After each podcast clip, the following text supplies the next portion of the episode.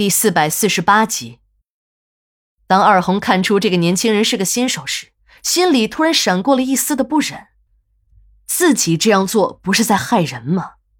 可当二红把套子给这个男人套上时，这个男人说什么都不肯，还很生气，一把摘下去扔在了地上，还说如果二红非要他套那个塑料口袋，他就要去找别的小姐，还说别的工友说了，他们这些个小姐总爱唬人。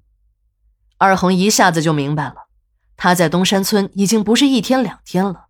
他知道这里下井的男人们都很粗俗，也许是因为工作的劳累、文化生活的匮乏，导致这些人平日里天天拿女人的那几个零件说事儿，如何和他们这些小姐快活，也就成了他们谈资的重头戏。只要是说起戴套的时候，就说是小姐们在唬人，是怕那个地方磨损，所以弄个塑料口袋套上。那个玩意儿套上实在是不爽，还说那种感觉就像是穿着袜子洗脚，戴着帽子洗头。这个时候的二红早已经知道了自己得的是艾滋病，更知道了这种病主要是由性传染的。如果这个男人不听自己的劝告，不戴上套子，自己的病情又这么重，一定会给他传染上。正在他犹豫是做还是不做这个男人的生意时，刚刚经过他点拨、已经初通男女之事的男人已经开始行动了。二红不知道是这个男人用力过猛，还是因为自己的溃烂，在这个男人进入的过程中，他还是感到了隐隐的疼痛。这是一种被撕裂的疼痛，这让他想起了自己的少女时代，他的第一次是被一个小饭馆的老板给夺去的。这已经是七八年前的事情了。那个时候的二红姐妹已经从福利院里跑了出来，彻底的成了没有人管的野孩子。她还记得自己和姐姐住过桥洞，在车站打过地铺，楼道里呢也能对付一宿。最恐怖的是，她们姐妹俩还睡过医院的太平间。姐妹俩看见这个没关门的房间，便钻了进去，错把尸床当成了睡人的床。茶叶路过的两个保安听到太平间里面有动静。仗着胆子进去看，这一看呢，惊醒了姐妹俩。两个人下了床，向外一路狂奔。两个保安还以为是诈了尸，立刻被吓得魂飞魄散。二红还清楚的记得，那个时候住的虽然没有一个固定的地方，这儿一宿那儿一宿也能勉强凑合。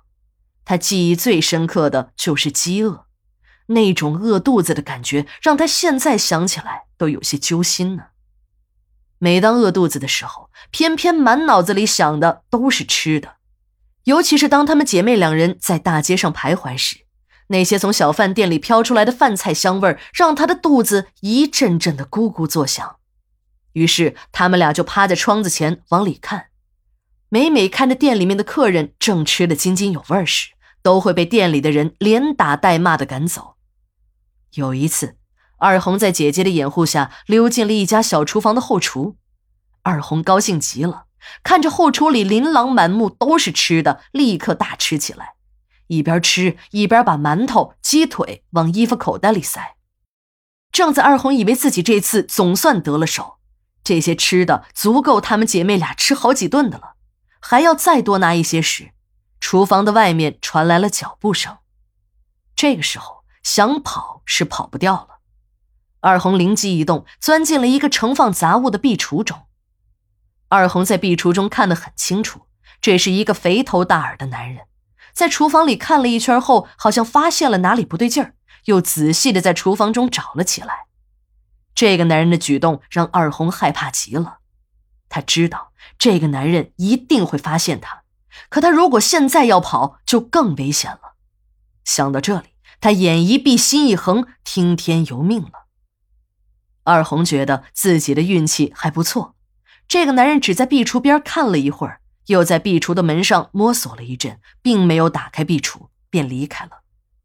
二红知道现在是半夜了，姐姐也已经一天没有吃东西了。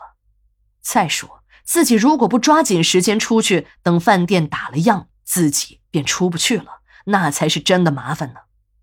想到这里，二红推了一下那壁橱的门，却没有推开。门外还传来了锁头撞击门板的声音，二红这才知道壁橱的门在外面被那个肥头大耳的男人给锁上了。